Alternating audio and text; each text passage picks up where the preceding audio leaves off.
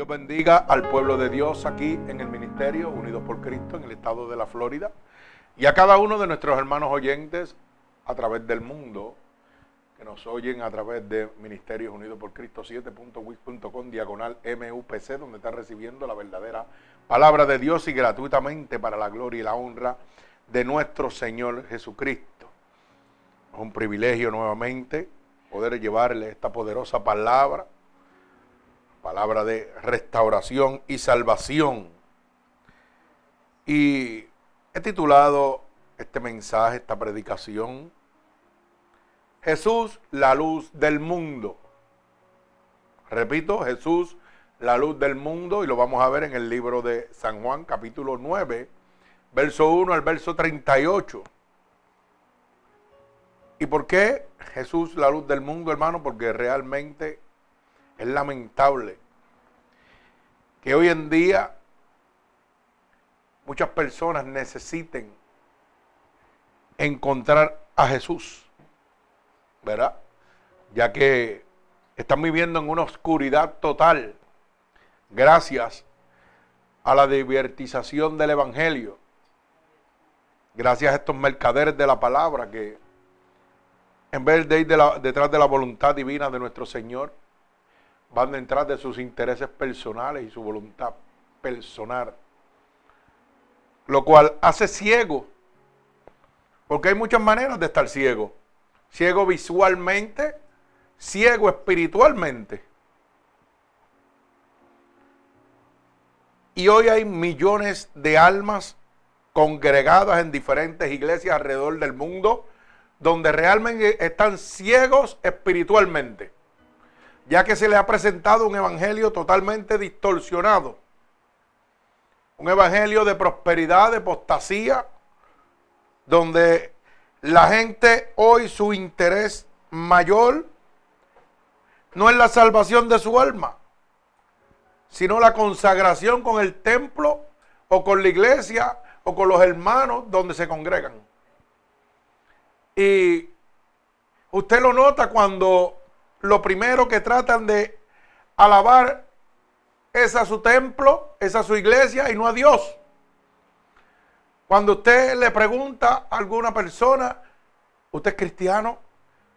Mire la, primera contestación que le dicen, eh, sí, yo me congrego en tal iglesia, una iglesia donde hayan miles de miembros, la más reconocida, tal vez en el estado donde se encuentran, porque para eso eso llena su ego personal. Pero me pregunto yo, ¿y su vida espiritual cómo está? Porque queremos aparentarle al mundo un falso cristianismo. Y realmente estamos ciegos totalmente.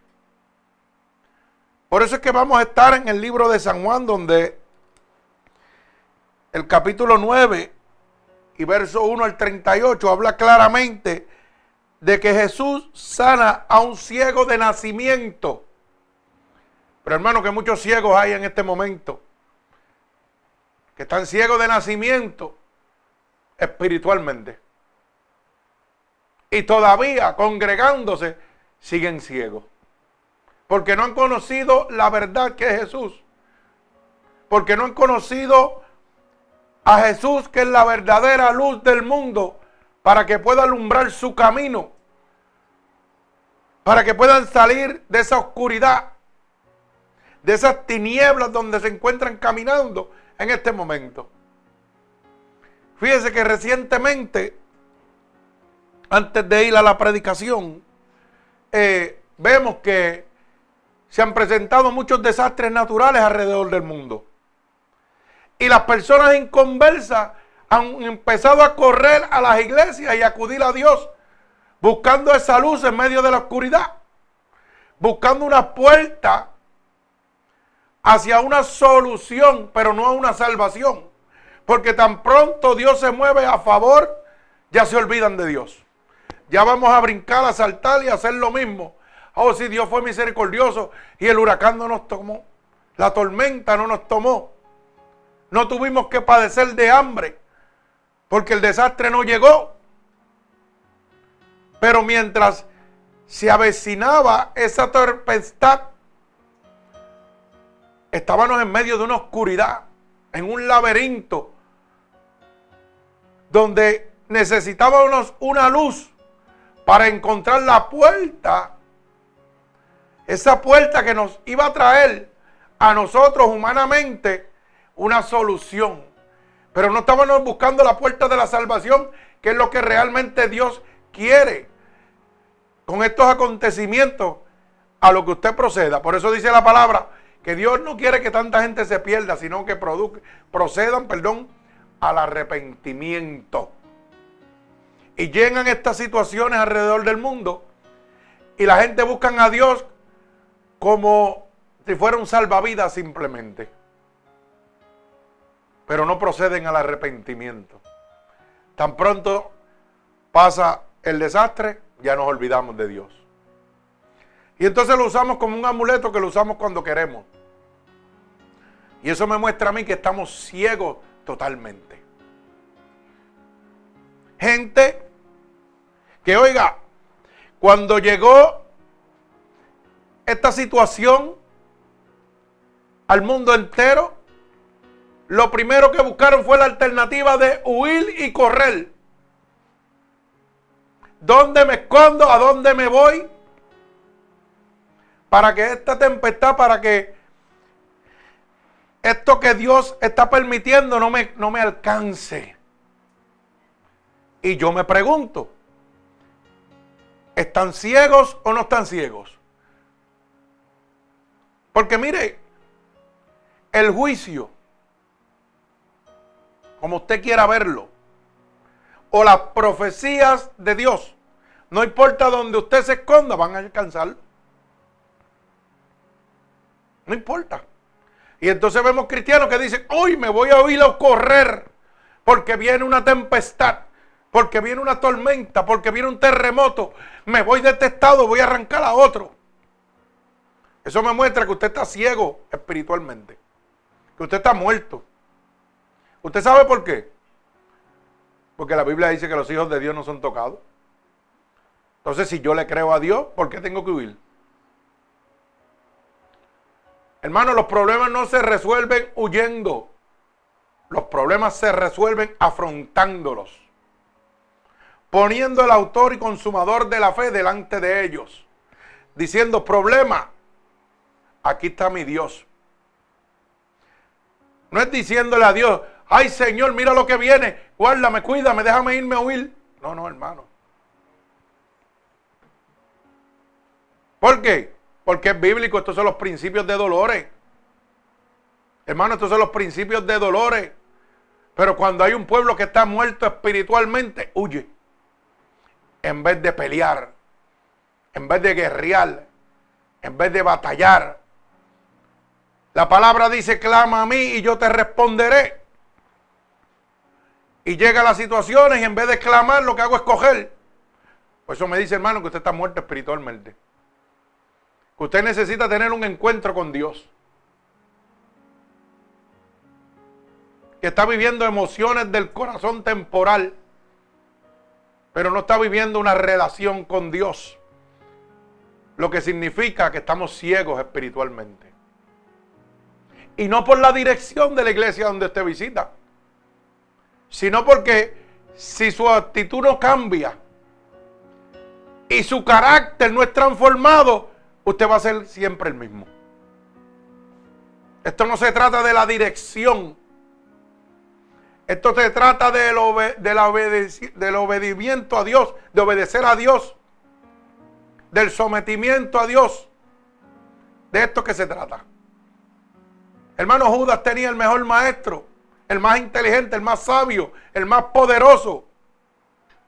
Y sin embargo fracasó. Porque es que no se trata del líder. Se trata que si tú no cambias tu actitud y si tu carácter no es transformado, si tú no quieres tener una transformación en tu vida, te vas a perder como Judas también. Por eso cuando llega la aflicción, mi primer pensamiento es echarme a correr. Ay, santo, mi alma alaba a Dios. Mi primer pensamiento es ser humanamente y no espiritualmente. ¿Qué hago? Voy a correr para que el agua no me toque. Voy a correr para que el terremoto no me toque. Pero ¿y dónde vas a correr de la muerte?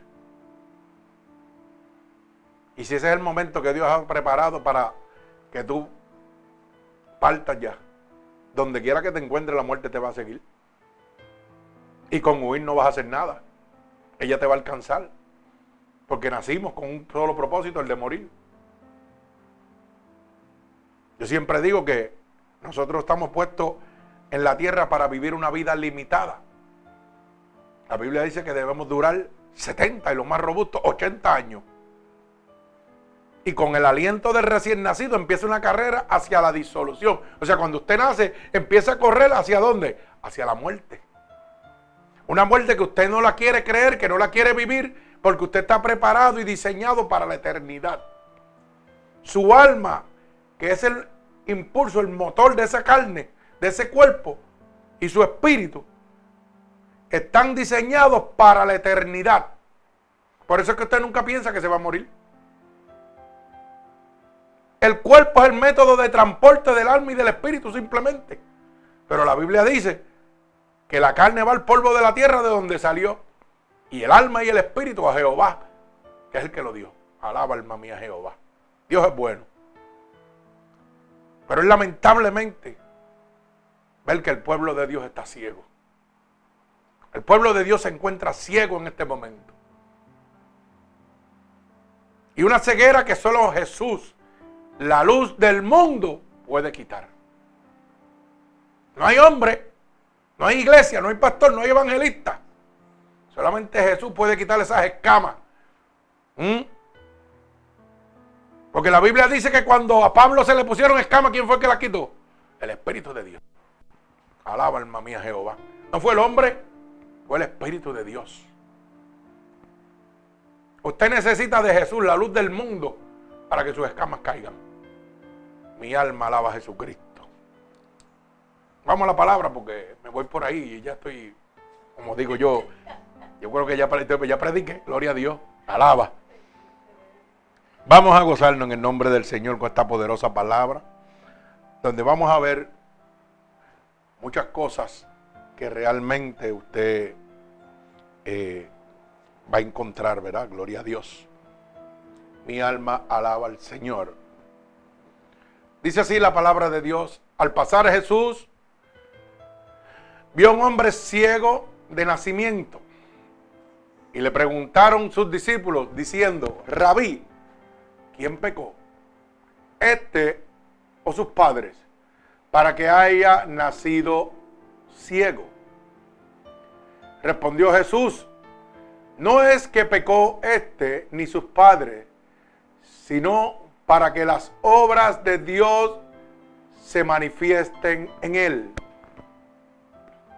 Me es necesario hacer las obras del que me envió, entre tanto que el día dura. La noche viene cuando nadie puede trabajar. Entre tanto que estoy en el mundo, luz soy del mundo.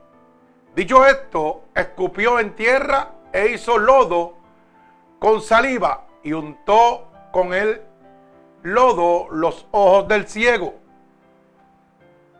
Y le dijo, ve a lavarte en el estanque de Siloé, que traducido es enviado. Fue entonces y se lavó y regresó viendo. Entonces los vecinos y los que antes le habían visto que era ciego, decían, ¿no es este el que se sentaba y mendigaba? Unos decían, Él es, y otros, a Él se parece.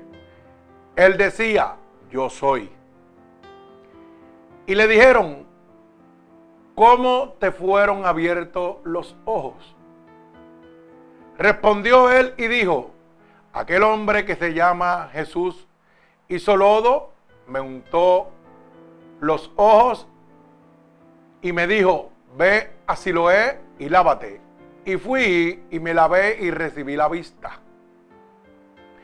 Entonces le dijeron, ¿dónde está él? Él dijo, no sé.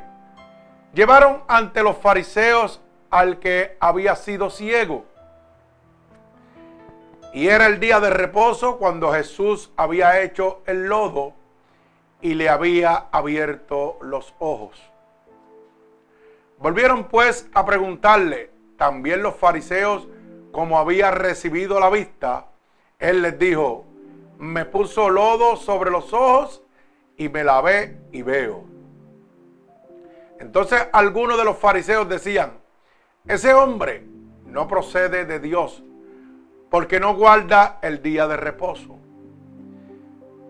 Otros decían, ¿cómo puede un hombre pecador hacer estas señales? Y había disensión entre ellos. Entonces volvieron a decirle al ciego, ¿qué dices tú de que le abrió los ojos? Y él dijo que es profeta. Pero los judíos no creían que él había sido ciego y que había recibido la vista hasta que llamaron a los padres de él que había recibido la vista. Y les preguntaron diciendo, ¿este es vuestro hijo? El que vosotros decís que nació ciego, ¿cómo pues ve ahora?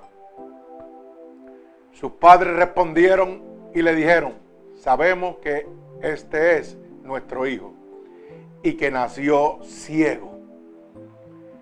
Pero ¿cómo ve ahora? No lo sabemos.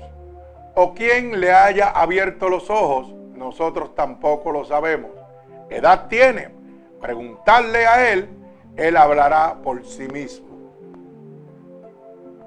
Entonces dijeron sus padres, porque tenían miedo de los judíos, por cuanto los judíos ya habían acordado que si alguno confiesase que Jesús era el Mesías, fuera expulsado de la sinagoga.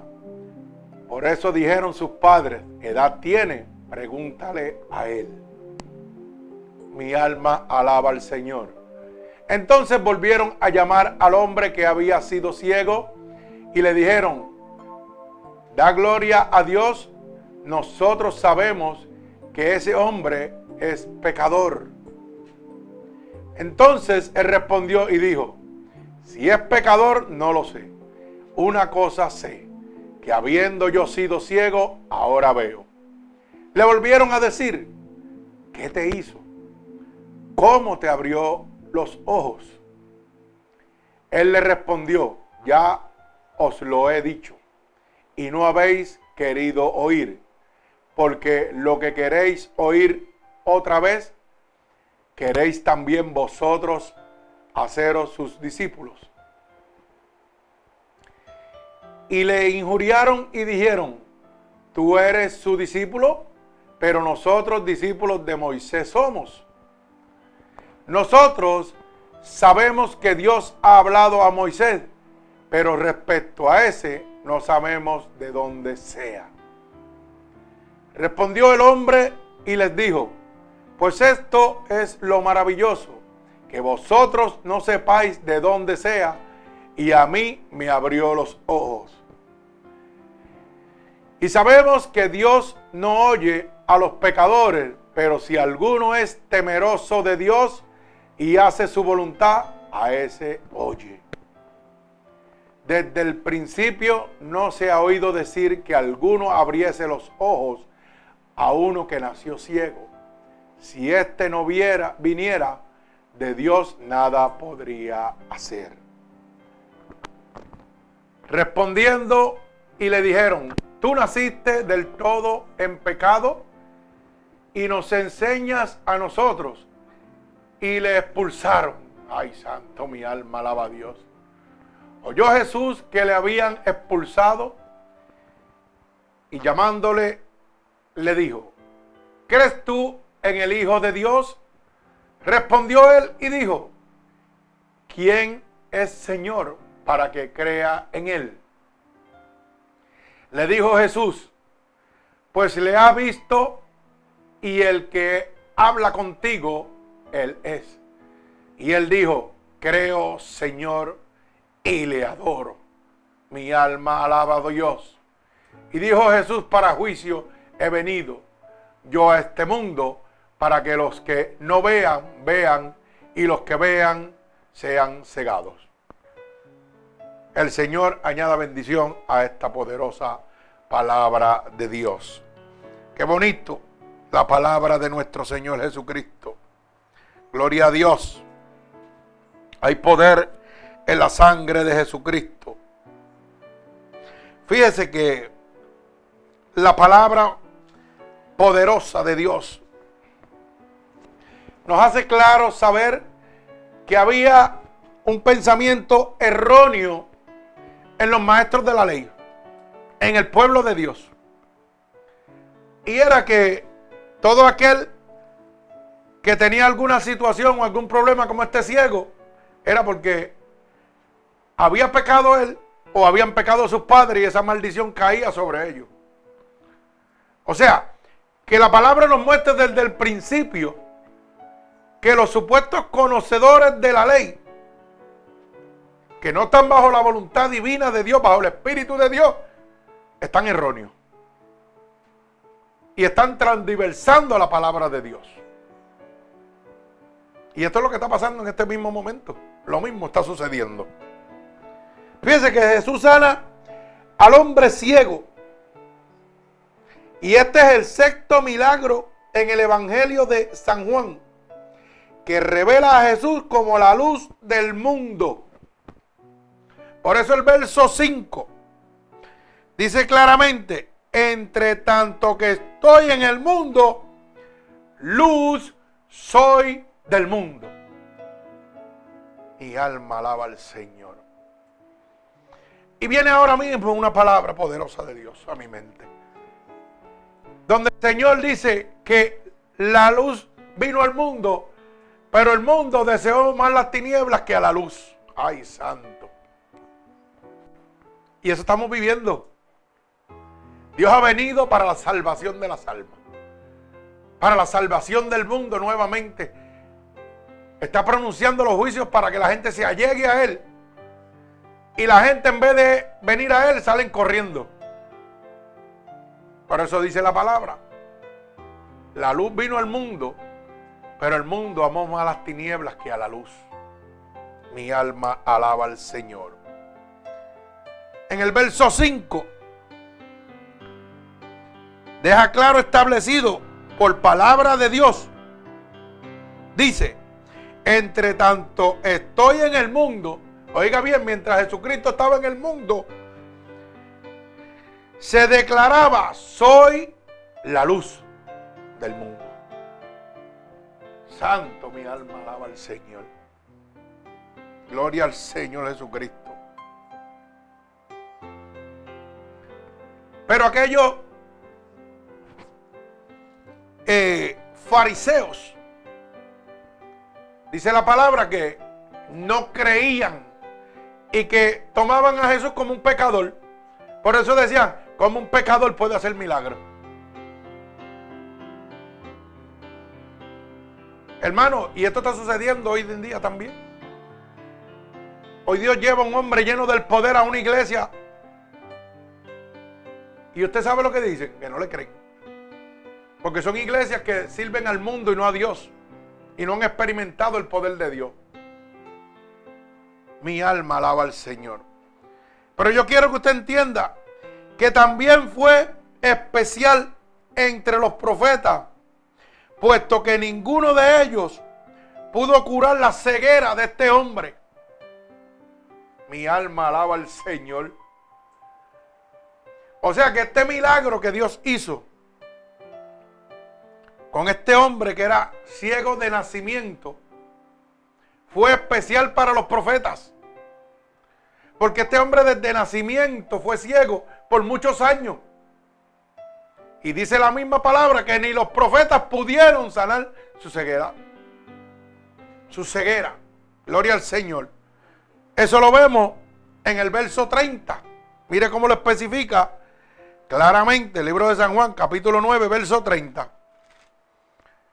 Respondiendo el hombre les dijo, oiga bien, pues esto es lo, pues esto es lo maravilloso, que vosotros no sepáis de dónde sea, y a mí me abrió los ojos. O sea, que ellos que eran maestros de la ley no sabían de dónde venía Jesús. Pero mire lo que certifica. Pero este hombre que ustedes no saben de dónde quién es, a mí me abrió los ojos. Y sabemos que Dios no oye a los pecadores, pero si alguno es temeroso de Dios y hace su voluntad, a ese oye. Mire lo que está sucediendo. La palabra dice que Dios no oye a los pecadores, pero dice claramente que si alguno es temeroso de Dios y hace su voluntad, a ese oye. Para los judíos digo, y los fariseos, ¿sabe qué? Como era pecador, ellos decían que Dios no lo oía. Y hoy mismo el pueblo de Dios están tomando el mismo juicio. Ven una persona que es inconversa, que no le sirve a Dios, y lo primero que le dicen es, ¿cómo Dios te va a oír si tú eres un pecador? A ti Dios no te oye ni te puede hablar. Pero dice la palabra que si tú eres temeroso de Dios y haces su voluntad, Dios te oye. Y ahí tenemos una contradicción que se vivía en aquel momento y que se está viviendo en este momento. Declara él mismo, oiga bien, que ese que no conocían fue el único que pudo abrirle los ojos. O sea que los profetas no podían. Y él estuvo ciego por muchos años. Porque dice la palabra que se paraba a frente de la sinagoga a pedir limosna. Y entonces, ¿qué estamos hablando? Quiere decir que llevaba mucho tiempo en ese estado. ¿Verdad? Gloria al Señor. Fíjense que la curación del hombre ciego habla del problema del sufrimiento humano. Y nos deja saber claramente que solamente Dios puede calmar tu sufrimiento. Solamente Dios. Aquel hombre estuvo por muchos años ciego. Para él tenía que ser un sufrimiento. Como es para cada persona un sufrimiento padecer de alguna enfermedad. Pero fíjese que tal vez yo padezco de una enfermedad regular, la cual pues con algunos argumentos, ¿verdad? O medicina o como diríamos en aquel momento, ¿verdad? Algunas hierbas, que era lo que podía haber en aquel momento, yo puedo haber sido sanado y tener una esperanza. Pero este hombre tenía una enfermedad que nadie podía sanar. Que no había un ungüento, no había medicamento que pudiera sanar esa enfermedad. Solo había una luz y era Jesús. Ese era el único que podía traer nuevamente luz a sus ojos. Bendito sea el nombre de Dios. Y esa curación para ese hombre ciego era un gran problema.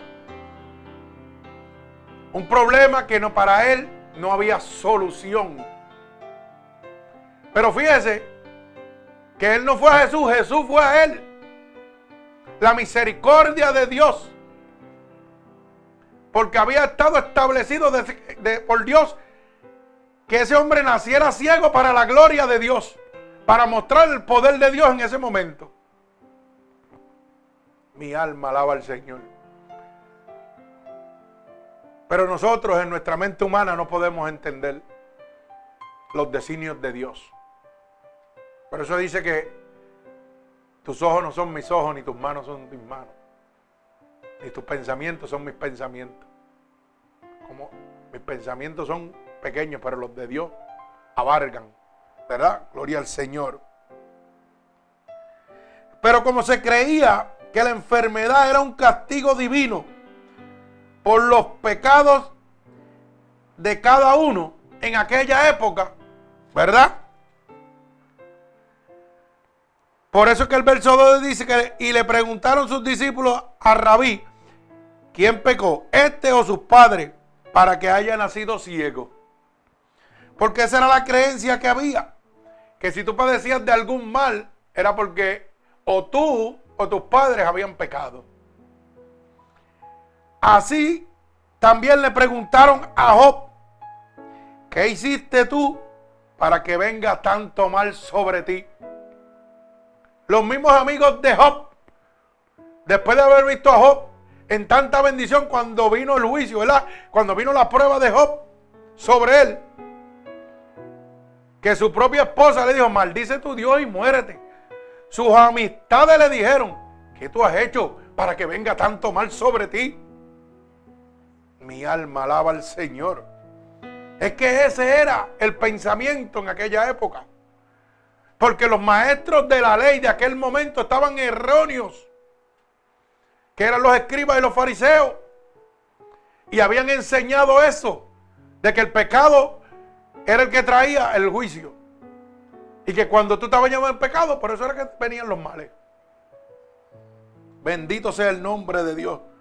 Pero fíjense cómo Dios le dice a sus propios discípulos que Él había permitido que eso sucediera para mostrar su gloria. Mi alma alaba al Señor. Y los discípulos de Jesús preguntaron, ¿quién pecó? Para que haya nacido ciego. Y dice el verso 2, ¿quién pecó? Para que este hombre haya nacido ciego. ¿Verdad? Y Jesús contestó de una manera, con una verdadera certeza, con una verdad radical. En el verso 3 le dijo, no es que pecó este ni sus padres, sino para que las obras de Dios sean manifestadas en él.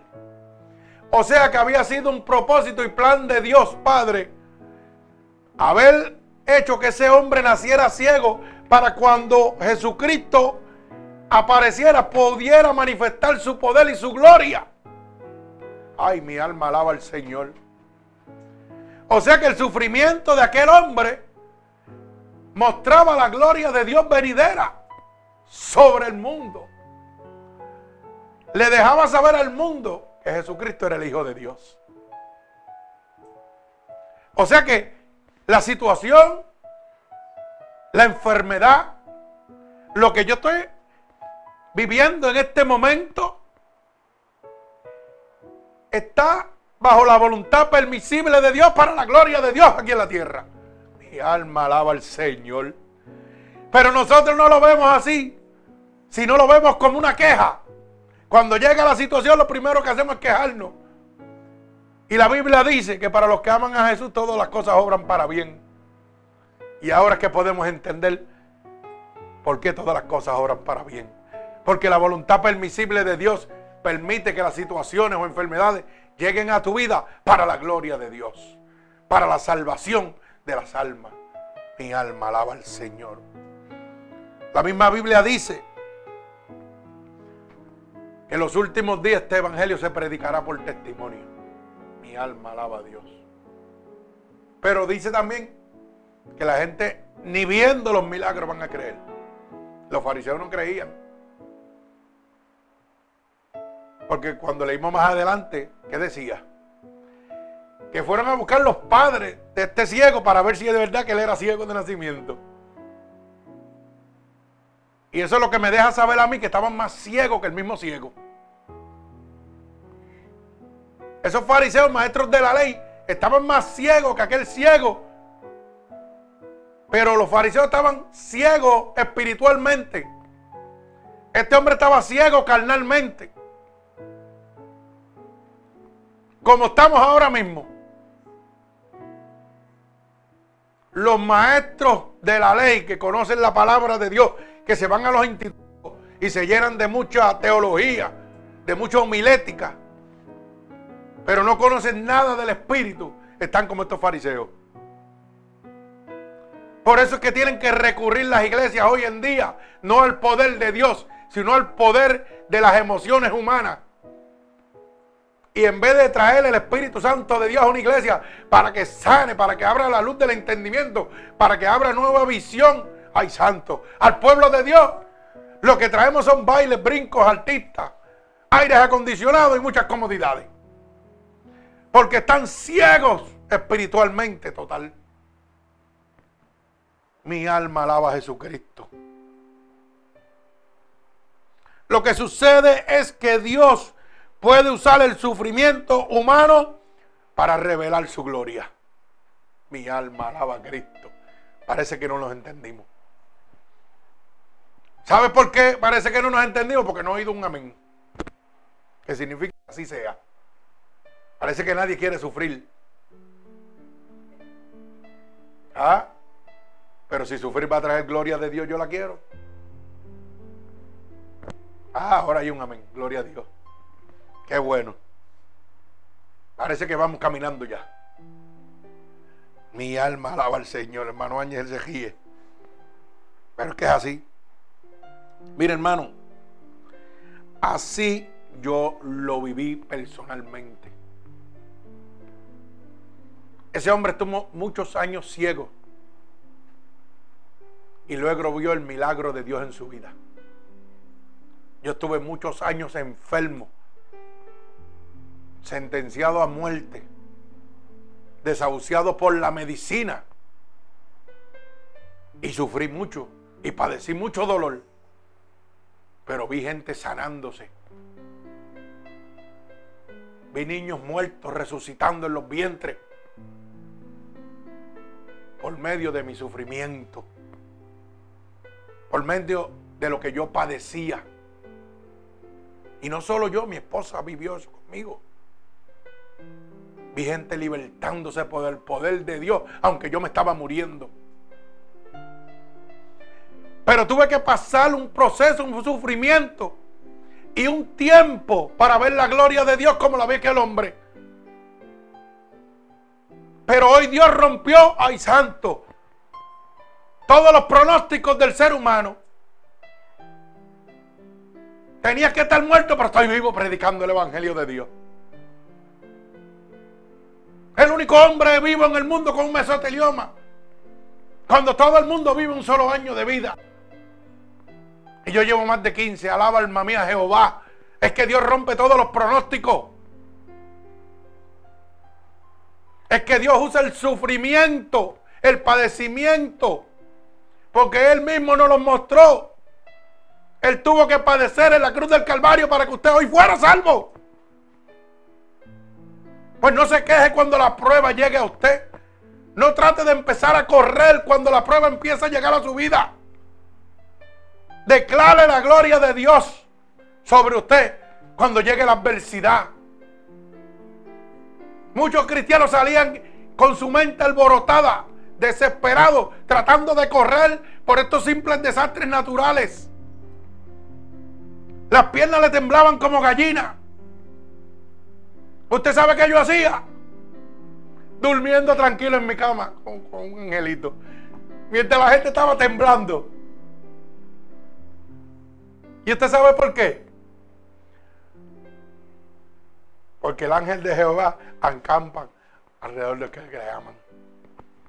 Y mientras todo el mundo estaba mirando televisión y temblando, mire, ya yo estaba joncando.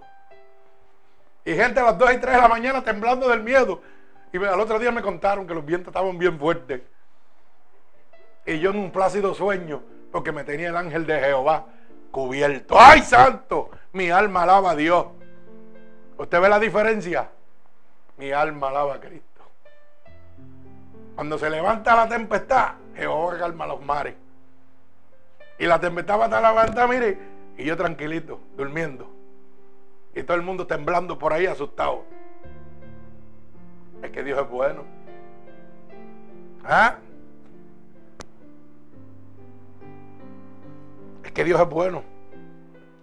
Bendito sea el nombre de mi Señor Jesucristo. La voluntad permisible de Dios significa que Dios tiene la autoridad para hacer lo que Él quiera con usted. Y en medio de esa voluntad permisible de Dios se manifiesta la gloria de Dios para la salvación del mundo. Mi alma alaba al Señor. Se manifiesta la gloria de Dios para la esperanza de todo aquel que espera un milagro en su vida. Yo me estaba muriendo. Pero había gente que tenían las esperanzas perdidas. Perdidas totalmente. Porque no le servían ni a Dios. Y Dios en su bendita misericordia me decía, ponle las manos sobre el vientre. Y Dios devolvía vida a lo que no había vida. Y yo muriéndome. O sea que el sufrimiento, el padecimiento mío era bendición para el inconverso. Y era la gloria de Dios manifestada sobre el mundo. Ay, santo, parece que no me entienden. ¿Usted sabe lo que yo le estoy diciendo, hermano? Que el padecimiento es bendición en su vida.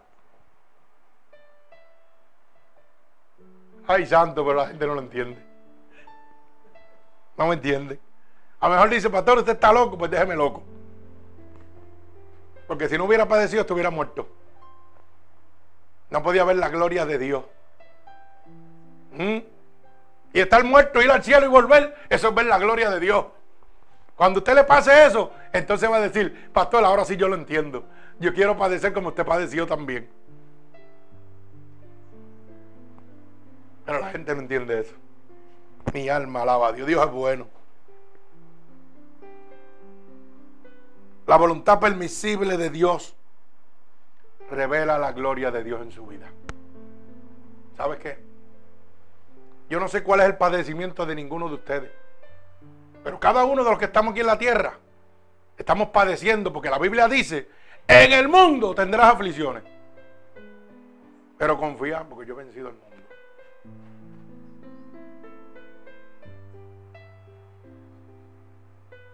Que mucho padeciste, ¿ah? Ay, santo Dios. Que mucho padeciste cuando te montaste en el avión para venir de Puerto Rico para acá. Que mucho sufrimiento había en tu corazón. Y que muchas preguntas le hiciste a Dios. ¿Qué voy a hacer yo allá si yo no tengo nada que hacer allá? Yo no veo que nada se mueve a favor mío. Y Shanda, por el poder de tu palabra, Dios. Dios te está hablando. Mi alma alaba al Señor. Esa es la bendición de someterse con Dios. Y la. Mi alma alaba al Señor. ¿Ah? Ay, santo, siento la presencia de Padre aquí. Gloria a Dios. Mi alma alaba a Jesucristo. ¿Sabes qué? Que tu padecimiento es mi gloria. Mi alma alaba a Dios. Tu padecimiento es mi gloria venidera. Así es que yo derramo mi gloria. Para usted tener una batalla tiene que pelear una guerra. No hay victoria si no hay guerra. Pero después viene la gloria, después viene la victoria. Gloria al Señor.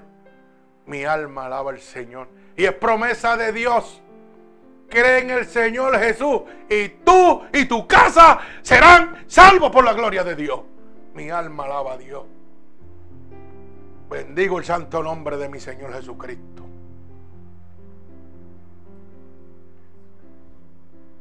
Dios dijo que aquel hombre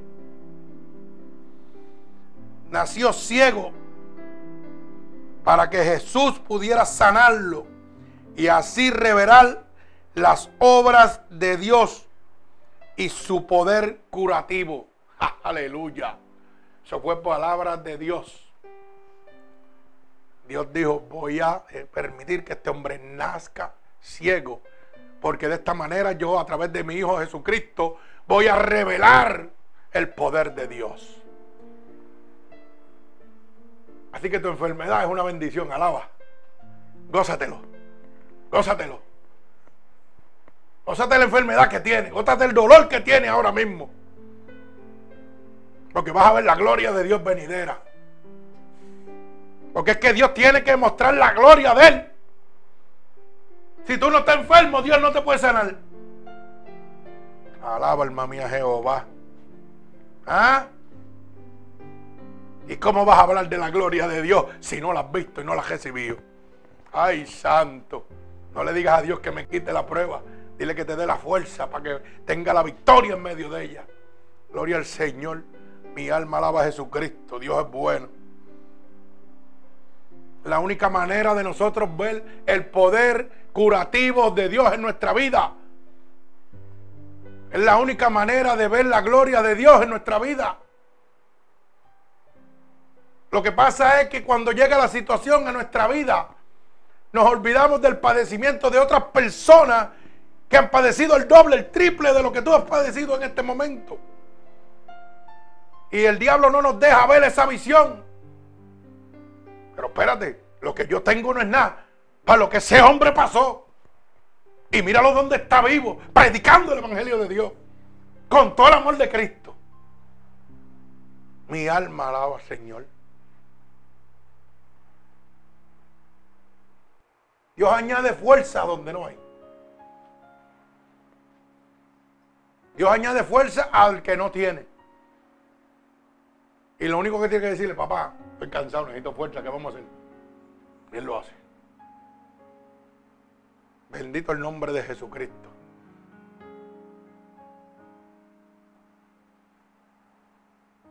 Mire, yo estoy operado a corazón abierto, estoy operado por la espalda. Ayer yo saqué dos transmisiones y monté una para atrás. Y llegué a las nueve de la noche aquí. Y a las nueve de la noche preparé el templo. Y mapeamos y mi esposa me ayudó y pusimos la alfombra para la gloria de Dios. Y esta mañana estaba al amanecer temprano ahí ya sentado preparando esta predicación. Es que Dios es fiel con el que le es fiel. Hágalo usted. Sáquese dos transmisiones. Monte otra. Y mira a ver si usted se puede levantar al amanecer a predicar el Evangelio de Dios. Y no a predicarlo mongo, predicarlo con unción. Y predicarlo con poder. Aunque las palabras se me queden, pero yo me lo gozo. Porque sabe que yo no soy teólogo. Yo soy espiritual. ¿Sí? Porque yo leyendo las palabras se me quedan, claro que sí. ¿Sabe por qué? Porque estoy perdiendo la visión. Pero como no puedo comprar espejuelos, pues seguiré perdiéndolo hasta que Cristo me sane. Y como yo le creo a Dios, pues sabe lo que tiene que hacer. En tratando uso los espejuelitos de 7 pesos de Walmart. Alaba. No puedo ser más nada. Pero me gozo en el nombre de Dios. Es que he aprendido a estar contento cualquier sea mi situación. ¿Usted puede decir eso? ¿Usted puede decir eso? Pues no se queje. Si usted está, como dice el apóstol Pablo, he sabido estar contento cualquier situación, teniendo como no teniendo. Alaba alma mía Jehová. Ayer rompí la alcancía. Tuve que sacar tres pesos en menudo para ir a comprar un jabón de fregar, porque no tenía. Sí, porque la gente piensa que. ¿Usted sabe por qué yo digo esto? Porque nosotros los pastores que de verdad le servimos a Dios, tenemos que pagar un precio y tenemos que sacrificarnos. Yo predico gratuitamente para el amor de, la salvación de Dios y por el amor de Cristo y agradecimiento. Yo soy un hombre pobre que tengo que trabajar como que trabaja todo el mundo. Yo no vivo del Evangelio. Yo no soy mercader de la palabra. Pero usted sabe lo que es sacar tres pesos en menudo, en pesetas de una alcancía, porque no tengo más nada para comprar un jaboncito de fregar y estar contento. Ir a comprarlo con mi menudito y no sentir vergüenza. Ponerlo allí, me cobraron y llegué a esa hora de la noche cansado a preparar el templo de Dios. Para gozármelo. Si usted tiene más bendición que esa, dígamelo. Porque eso, eso es bendición de Dios. Alabar a Dios en todo momento, teniendo como no teniendo. Mi alma alaba al Señor. Que también he tenido, claro que sí. Dios me ha proveído. Pero sabe que cuando Él quiere. No cuando yo quiero, es cuando Él quiere. Mi alma alaba a Dios. Dios es bueno, mi hermano. Dios dejó que aquel hombre naciera ciego para que Jesús pudiera sanarlo. ¿Sabe qué? Hay momentos en su vida, en este momento, que Dios está permitiendo unas cosas. Yo no sé cuál es su situación, si es de enfermedad, si es económica. Pero sé una sola cosa, que Dios lo está permitiendo para que Dios, su Hijo Jesucristo, el Espíritu Santo de Dios, pueda venir a traer bendición a su vida. No cierre su corazón, hermano. Abra su corazón a Dios. ¿Sabe qué? Jesucristo es la luz del mundo. Dichosos los que vienen a Él. Hallarán pastos. Ay, santo, mi alma alaba a Cristo. Quiero que se haga una pregunta. Es que piense en los años que este hombre llevó la carga de su, de su ceguera hasta que fue usado para la gloria de Dios. ¿Ah? Siéntese, analice esta palabra. Piense los años que ese hombre tuvo que cargar con el sufrimiento de su ceguera para recibir la gloria de Dios. Y hoy nos convertimos y queremos ver la gloria de Dios el otro día. O en el momento. ¿Mm? ¿Cuántos años tuvo que pasar ese hombre para que Dios le devolviera la vista? 30 años, 40 años. Y usted tiene un dolor o una situación por un 5, 10, 11, un año y, y está cayéndose de muerto. ¿Cuántos años usted cree que yo pasé? Desde el 2000. ¿Cuántos años usted piensa que yo pasé de dolor y sufrimiento? ¿Cuántos años usted piensa que mi esposa pasó a mi lado? Viendo como yo iba desvaneciendo. ¿Ah? ¿O usted piensa que cuando yo cierro los ojos, Dios no me habla? ¿O usted piensa que cuando yo cerraba mis ojos por momento, Dios no me mostraba el sufrimiento de ella. Claro que me lo mostraba. El sufrimiento de mis hijos. Y no mis hijos biológicos. Los hijos que Dios me puso. ¿Mm? Dios me lo mostró también. Dios me mostró la gente que realmente me quería y que sufrían por lo que yo estaba pasando. Pero Dios calmaba mi dolor cada vez que yo veía que la gente se sanaba mientras yo moría. Pero fueron muchos años que tuve que padecer para ver la gloria de Dios. Y hoy la gente le llega un padecimiento y la alternativa más viable y más fácil es salir cogiendo. Déjame ir huyendo de aquí. Hermano, el sufrimiento, la necesidad no dicen hasta Dios, dicen hasta luego. Ira Bashenda. Oiga lo que le estoy diciendo. Eso no dice adiós, eso dice hasta luego, porque te va a agajar donde quiera que tú vayas. El único que te puede dar esa fortaleza se llama Cristo Jesús.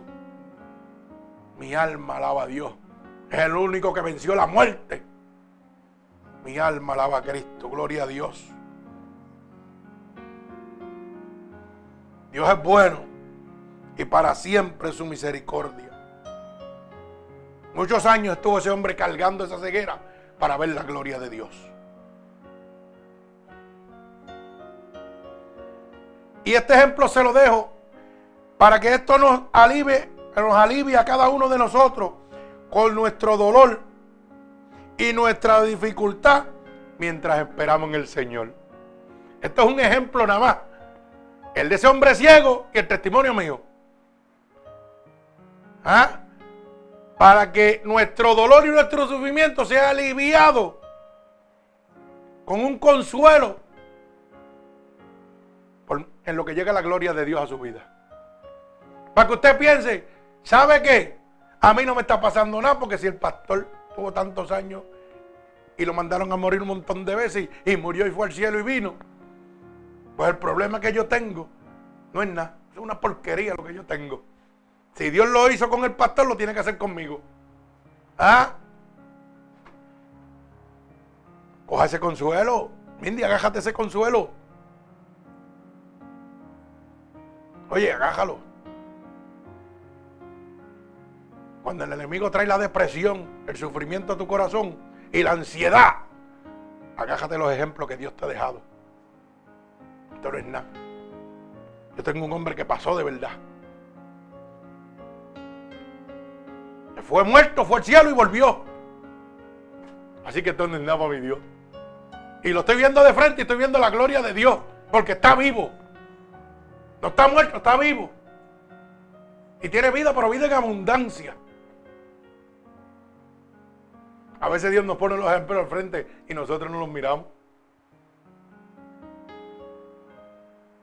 Cuando Dios nos pone los ejemplos al frente es para que usted siente el alivio en vez de su sufrimiento. Y entienda que Dios tiene el poder y el control absoluto. Y que usted está bajo la voluntad permisible de Dios. Y la decisión no es coger, es agajarse de Cristo. No es salir cogiendo. No, no, yo me voy a agajar de Cristo. Todo el mundo estaba cogiendo, sufriendo, desesperado.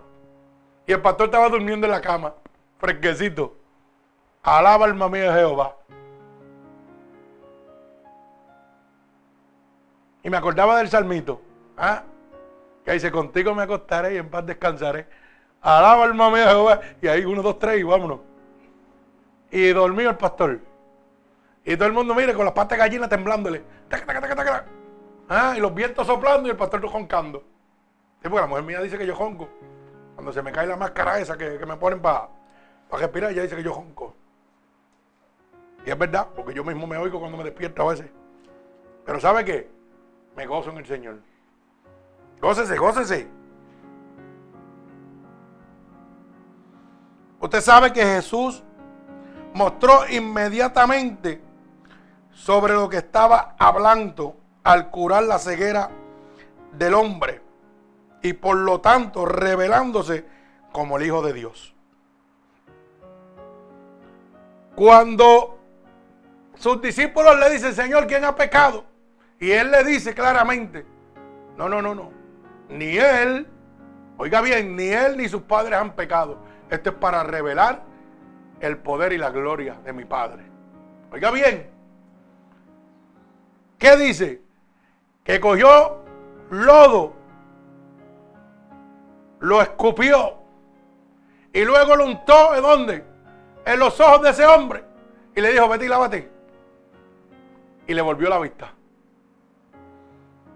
O sea, que rápidamente probó que él era el Hijo de Dios.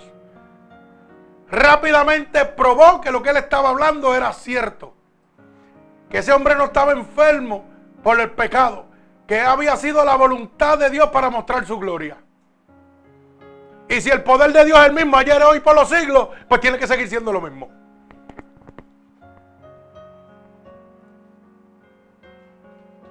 Mi padecimiento,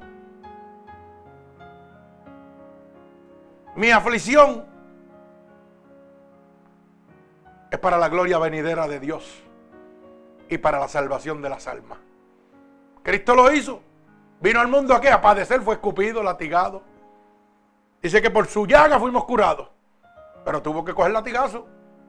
Tuvo que, tuvo que padecer y sufrir para que hoy usted pueda ser sano por la sangre de Cristo. ¿Mm? Tuvo que ser crucificado para que hoy usted haga redención de pecados por la sangre de Cristo. ¿Y por qué no hablamos esa verdad? ¿Por qué tenemos miedo de hablar la verdad de Cristo? El Evangelio es un caminar de padecimientos para obtener la gloria venidera de Dios. Aquí hoy usted está un chispito bien y después vienen las situaciones para seguir viendo el poder de Dios y la mano de Dios cubriéndolo usted. Esto no es un cuento de hadas. Por eso dice la Biblia en todo momento, y solo que los valientes arrebataran el reino de Dios. Los valientes son los que van a la queja, ¿verdad? Y en la queja, ¿qué hay? Os doy hamburgues y lo doy bala. Ah, bueno, pues hermano. Quiere decir que no es hot dog, hamburgues, ni pizza, ni nada. Usted va a enfrentarse con la muerte. Pues así mismo, ¿no? Yo se lo tengo que explicar en, en el lenguaje, como digo yo, calle, para que usted lo pueda entender. Porque es que si yo le hablo con teología, usted se va a quedar. Ay, ¿qué quiso decir? ¿Mm? Sí, porque yo le puedo hablar teológico también. Dios me da la sabiduría. ¿O usted cree que no? ¿Mm? ¿O usted no está bajo la voluntad inefable de Dios? Dígame. Y ahora si yo le digo eso, usted no me va a preguntar qué significa inefable. ¿Mm? Mi alma alaba al Señor. Eso para que vayan educándose también. Bendito sea el nombre de Jesús.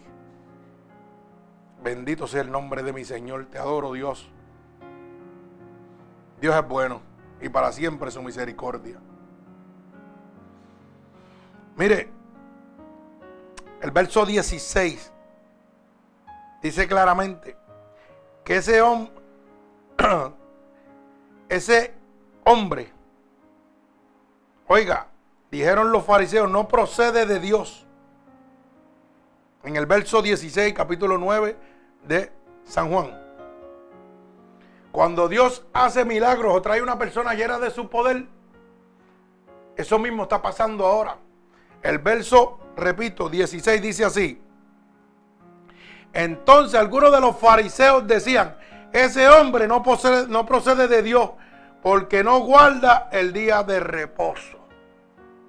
O sea, ese hombre no, Jesucristo no podía proceder, no podía venir de Dios. ¿Usted sabe por qué? Porque no estaba conforme con las leyes que tenían los fariseos en aquel momento. Por eso dice, porque no procede con lo que está establecido bajo la ley de nosotros. Y usted sabe que quiere que le diga una cosa.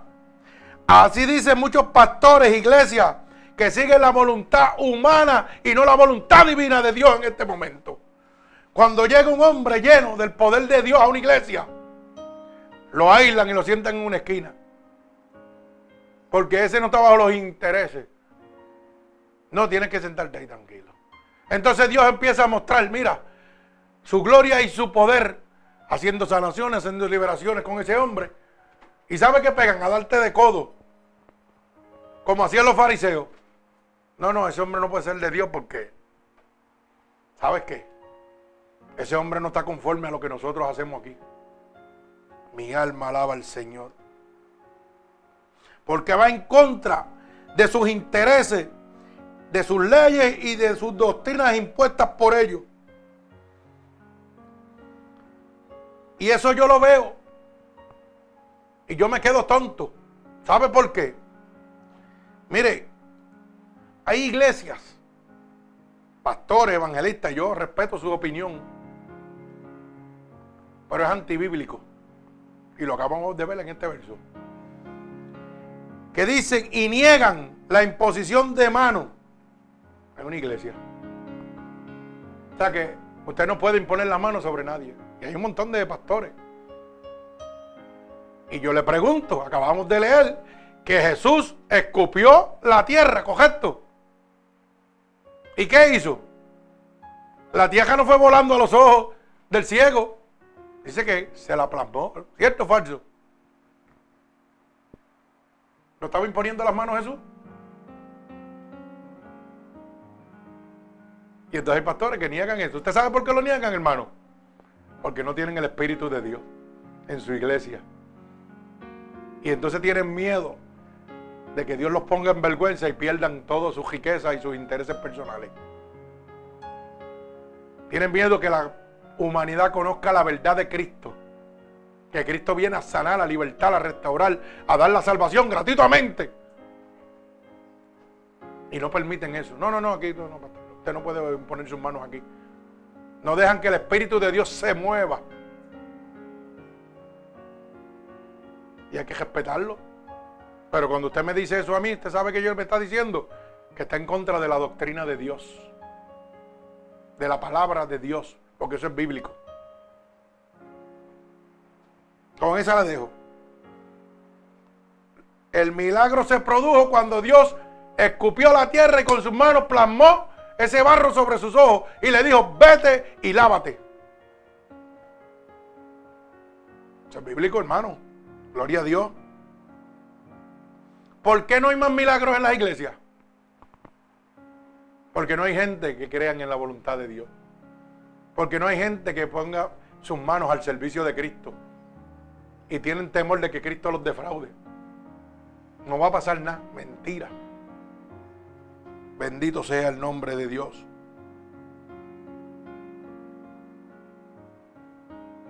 Oiga, los judíos no creían en los milagros de Dios. Por eso el verso 18 dice claramente, pero los judíos no creían que aquel ciego había sido ciego y que había recibido la vista hasta que llamaron a los padres del que había recibido la vista. Oiga, mire, yo he ido a iglesia y he hablado con gente que dice que son de Dios. Yo no me acuerdo si mi esposa se acuerda de una persona que una vez yo le estaba dando el testimonio y hizo, como que hizo, mira qué disparatero, qué embustero. Yo me acuerdo de esa expresión de esa persona y era cristiana. No me acuerdo quién es ahora mismo. Pero supuestamente era cristiana. Es un religioso que no cree ni en los milagros de Dios. Hay gente por ahí que perseveran y dicen que Dios no sana. Dicen que Dios no sana. Entonces Dios los coge déjame pasarte por aquí a ver si yo no sano. Alaba alma mía Jehová. Mire, la mayoría de las curaciones que Jesús hizo tenían la intención de revelar su poder divino y su autoridad.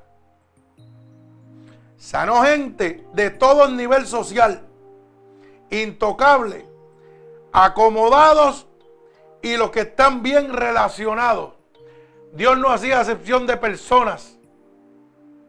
La intención de Él era demostrar su poder divino y su autoridad. Cuando Dios envía un siervo lleno de su poder a un lugar, ese siervo no viene a buscar fama. Eso viene, ese siervo viene a proclamar la gloria de Dios sobre ese lugar. Pero las iglesias que viven y pastores que viven, oiga, estafando, mercadeando el evangelio, impiden que los verdaderos siervos de Dios hablen la verdadera palabra de Dios. Pero la Biblia dice que donde esté el Espíritu de Dios tiene que haber qué? Libertad. Y si hay libertad, hay sanación. Y si hay sanación, está el Espíritu de Dios. O sea que si no hay nada de eso corriendo en su iglesia, usted está en un lago de huesos secos, usted está muerto. Salga cogiendo de ahí. Es bíblico, eso lo dice la Biblia. Uno de los hombres que Dios más ha usado poderosamente se llama Gille Ávila. Y es el hombre que más milagros se le conocen que hizo a través el Espíritu Santo de Dios a través de él. Así que dígame usted, y donde está el Espíritu de Dios no tiene que haber libertad. Mire hermano, ayer yo estaba preparando el templo y oiga lo que le voy a decir conecté ahí una predicación de él. Y yo sentía las corrientes de agua viva que me brincaban encima. Que yo, Dios santo, ¿qué es esto? Una predicación grabada. ¿Y sabe cómo era la predicación? En lengua completa. Ni una sola para todo era lengua, lengua, lengua, lengua, lengua, lengua. Era el espíritu. Y yo sentía las corrientes de agua viva aquí. Y yo decía, wow, Señor. Cuando tú quieres hablar, hablas como tú quieras. Ese es el poder de Dios. Mi alma alaba a Jesucristo. Mi alma te alaba.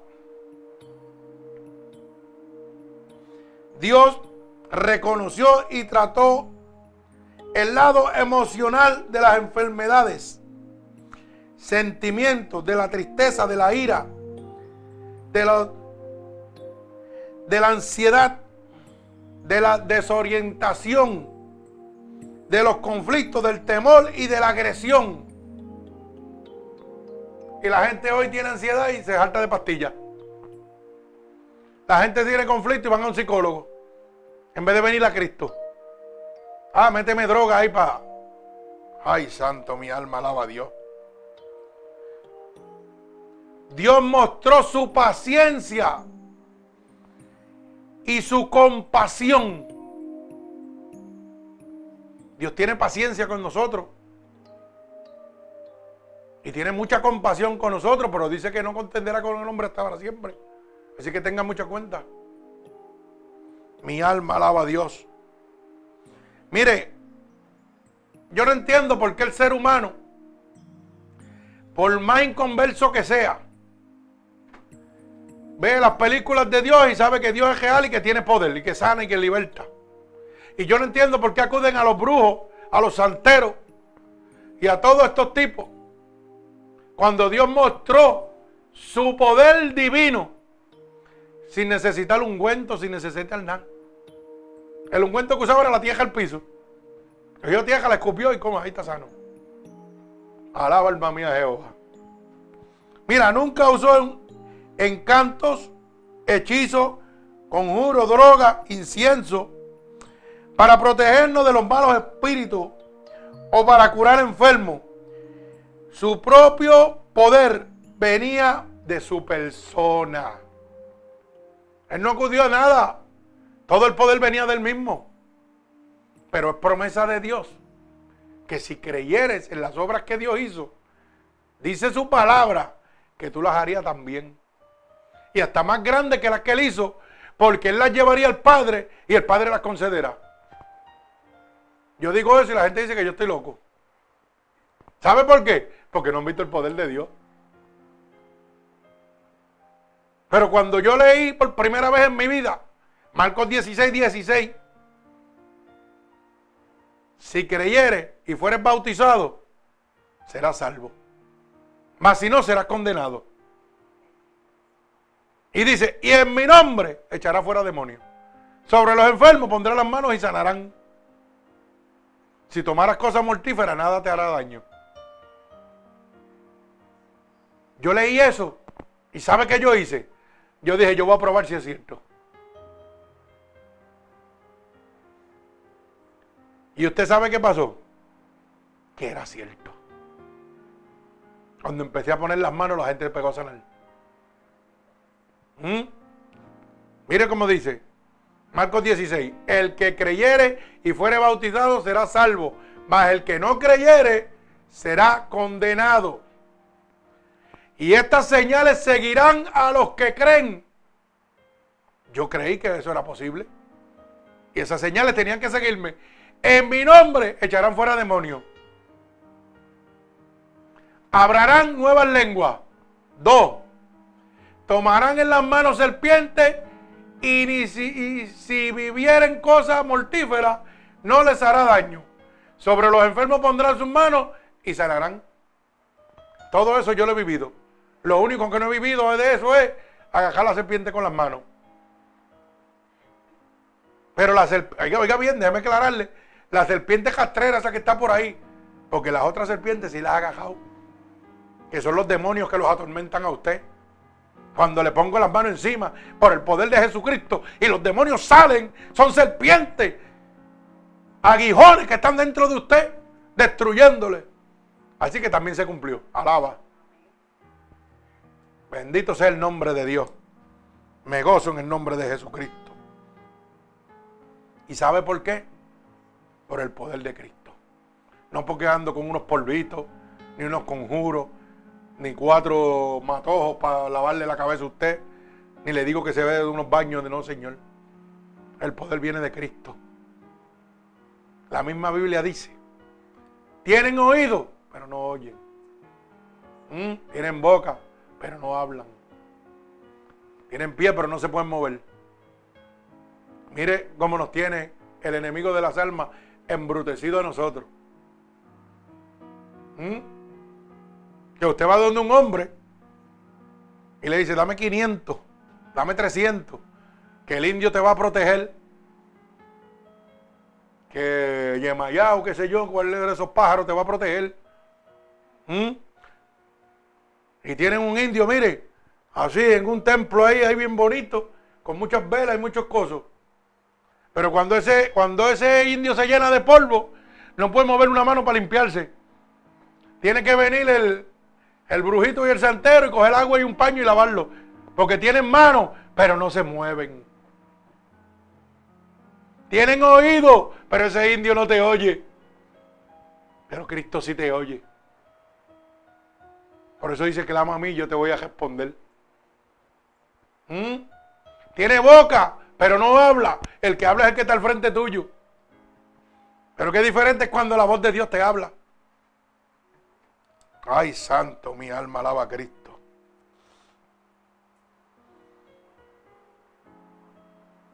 Mire, Jesús se negó a permitir que las tradiciones religiosas, los tabú, detuvieran el poder aliviar el dolor y el sufrimiento por medio de él. Alaba alma mía Jehová. Y si Jesús lo hizo, porque usted no lo hace? Hay gente que porque el pastor, aquella iglesia tiene unas normas, están llenos del poder de Dios. Y hay una necesidad y no van. Jesús fue en contra de los tabú, de las normas religiosas, para poder llevar la bendición al que la necesitaba. Los escribas y los fariseos tenían una ley errónea. Si hubiera sido por ello, aquel hombre hubiera permanecido ciego toda la vida. Porque para ellos él estaba enfermo porque era pecador. Pero la misericordia y el amor de Cristo vino sobre él. Y dejó, dejó establecido una verdad. Que Cristo es la luz del mundo. Dichosos los llamados a él. Bendito sea el nombre de mi Señor Jesucristo. Su poder de curar amenazaba las autoridades establecidas en aquel momento. Por eso empezaron a contender con Cristo. Ah, pero él no puede serle Dios porque está sanando el día de reposo. O sea, había una ley que decía que no podía hacerse nada el día de reposo. Y entonces amenazaban a Dios. Así mismo estamos viviendo hoy en día, hermano. Estamos viviendo lo mismo. El poder curativo de Dios. El poder de Dios derramado sobre las personas que están dispuestos a hacer la voluntad de Dios amenazan los intereses personales de los vividores del Evangelio. Y por eso nos persiguen, por eso nos blasfeman. Porque nosotros amenazamos con los intereses divinos de Dios, amenazamos los intereses personales de estos mercaderes de la palabra. Bendito sea el nombre de Dios. Miren, nosotros llegamos aquí a los confines de la tierra En todo el mundo nos están oyendo. Y no recogemos un solo centavo aquí. Lo hacemos para la gloria de Dios. Pero esto, este pequeño templo que está aquí, amenaza contra los intereses de todos estos mercaderes de la palabra. Y yo sé que van a venir cosas difíciles para mi vida. Pero ¿sabe qué? La palabra es promesa de Dios para mí. ¿Quién contra ti si yo estoy contigo? Se levantarán por un camino, pero por siete tendrán que huir. ¿Mm? Mi vara y mi callado te infundirán aliento. Alaba alma mía Jehová. Cosa dura el golpe, dar golpe contra el aguijón. Agájese de las promesas de Dios. Que le metan mano el que no ha perdido una sola batalla. Jesucristo. El vencedor en la cruz del Calvario. Mi alma alaba al Señor. El que le dio el poder y la autoridad a David para vencer al gigante. Si Jesucristo es tu gigante, di un amén. Bendito sea Dios. Mi alma alaba a Jesucristo. Los seguidores de Jesús experimentaron el mismo poder sobre los males físicos. Una señal que su mensaje era de Dios. Los seguidores de Cristo experimentaron el poder de Dios. Ese poder de Dios que certificaba que aquel era el Hijo de Dios. Cuando tú vienes a una iglesia que está llena de la unción del Espíritu Santo de Dios, número uno, Dios te habla. Número dos, vas a experimentar el poder de Dios. Porque estás siguiendo la verdad que es Cristo. Mi alma alaba al Señor. Por eso que la palabra dice claramente, por los frutos se conoceréis. Bendito sea el nombre de Jesucristo.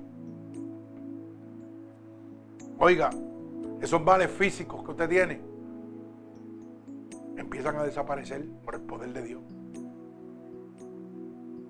Lo que pasa es que el tiempo de Dios no es el mismo tiempo de nosotros.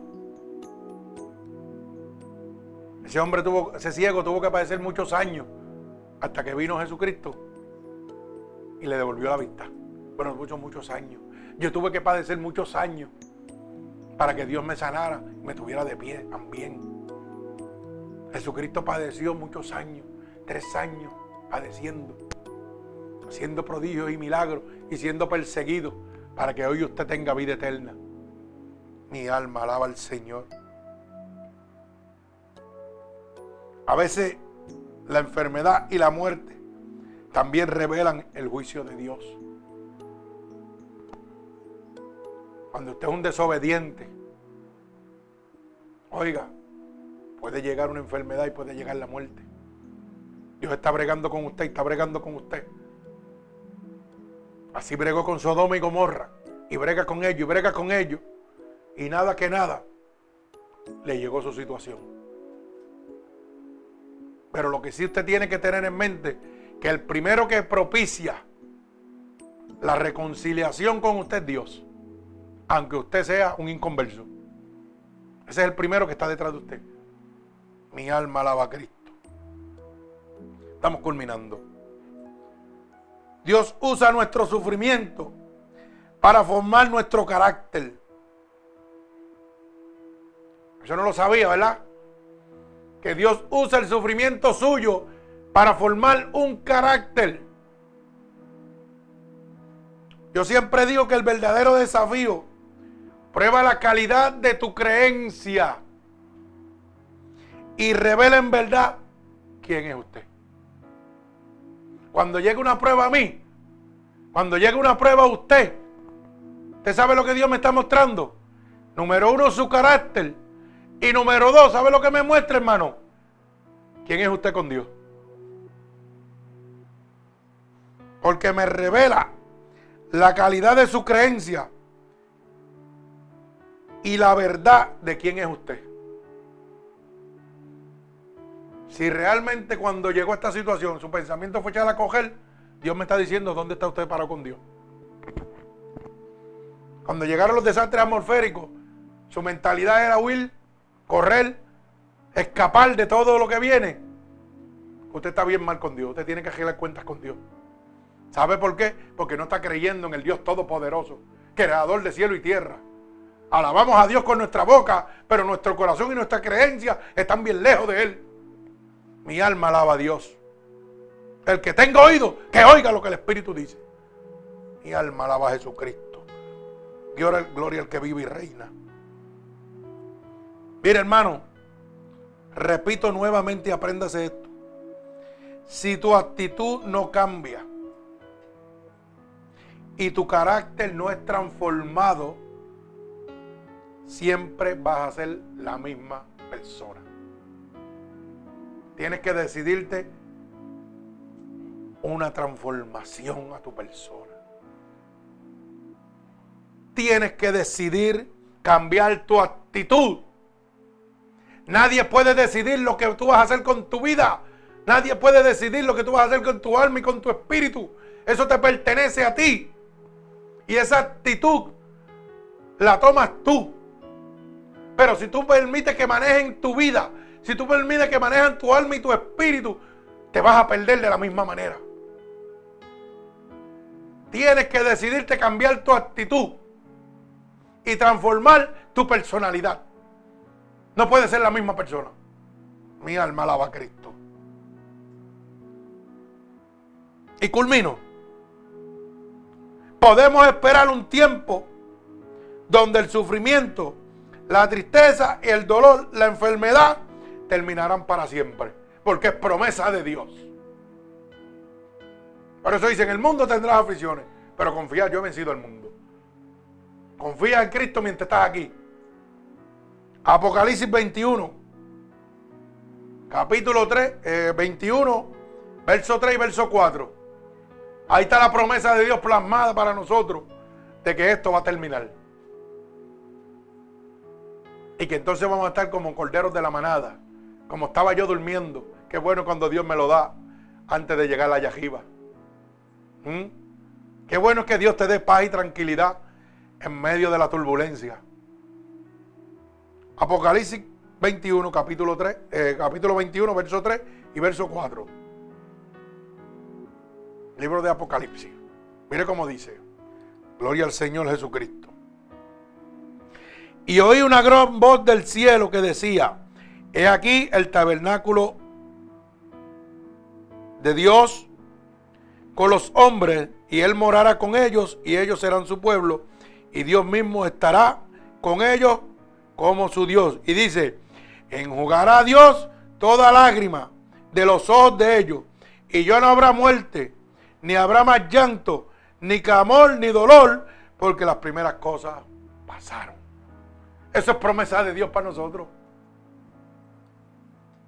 Pero qué privilegio usted poder vivir esas promesas aquí en la tierra. ¿eh? Porque yo tengo que esperar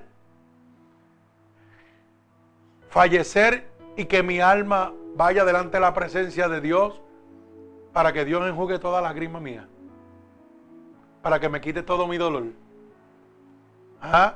Para que me quite todo mi sufrimiento. ¿Por qué yo tengo que esperar eso? Si yo lo puedo arrebatar aquí agajándome de Cristo. Y yo lo digo porque yo lo vivo. No porque está plasmado en una palabra. Mientras el mundo temblaba, yo estaba durmiendo en medio de una tormenta. ¿Qué significa eso? Como dice el coro, paz en medio de la tormenta. Quiere decir que no tengo que esperar llegar al cielo para recibirla. Agájese de Cristo, hermano. Cristo es la verdadera luz del mundo. Si hay tiniebla y oscuridad en tu vida, Cristo es la luz del mundo. Cuando entramos a un sitio oscuro, no podemos ver una salida. Y buscamos desesperadamente cómo escapar. Pero al no tener visión, chocamos con todo lo que encontramos. Muchos nos agolpeamos. Muchos se quedan estupefactos, no se mueven por el temor que sienten. Pero en nuestro pensamiento está encontrar una puerta que nos dé una salida, una luz. Esa luz es Cristo. Esa luz es Cristo. Esa luz eres tú. Soy yo que hemos sido redimidos por la sangre de Cristo. Y su palabra dice que no se enciende una luz para ponerla debajo de un amut, sino para que alumbre el mundo. Dios no te ha llamado a salvación para que atesores la salvación solo para ti, sino para que te conviertas en luz en medio de las tinieblas. Vamos a salir a hablar de Cristo. Vamos a hablarle al mundo que está en oscuridad buscando una luz para poder encontrar la puerta. Para poder encontrar esa claridad y caminar con seguridad. Esa luz es Cristo. Esa luz la tienes tú dentro. La tengo yo. Jesús es la luz del mundo. Tú eres la luz del mundo. Su palabra dice, un solo alma, un solo espíritu. Cristo y tú. Mi alma alaba a Dios. Así que hermano, de la palabra que Dios me ha dado para ustedes, si tú has entendido que Jesús es la luz del mundo, es la luz en medio de este laberinto que te encuentras, Lo único que tienes es que repetir conmigo estas palabras. Yo no sé en qué oscuridad te encuentras. Yo no sé en qué laberinto, en qué túnel oscuro te encuentras en este momento. Pero hay una luz que mantiene su resplandor eternamente. Y está accesible para ti.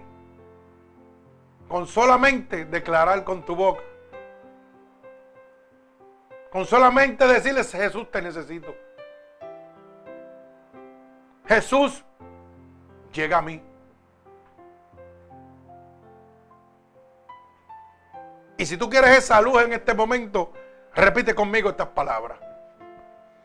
Padre, hoy yo he entendido que necesito ser guiado por tu luz. Que necesito esa luz para salir de estas tinieblas, de esta oscuridad en que me encuentro. estas tinieblas de depresión,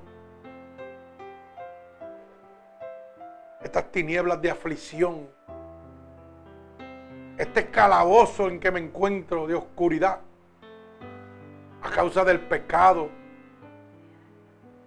del alcoholismo, de la prostitución, de los actos lascivos, de las borracheras.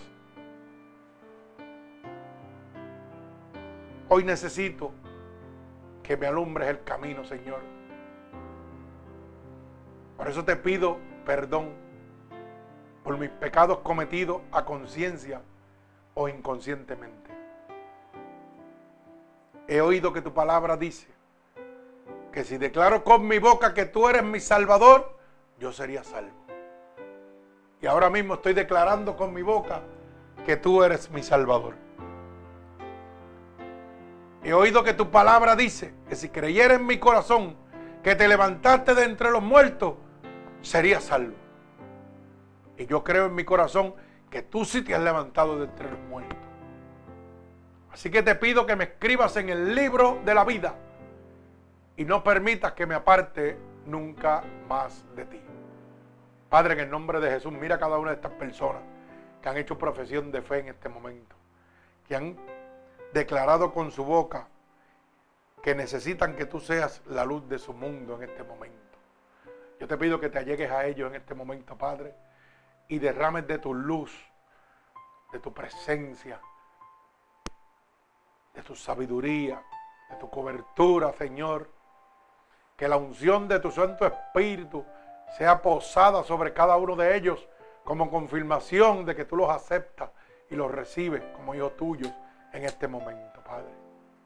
Padre, en el nombre poderoso de Jesús y por el poder de tu palabra y por la autoridad que tú me has dado, yo declaro ahora mismo un regalo del cielo sobre cada uno de ellos en el nombre de Jesús.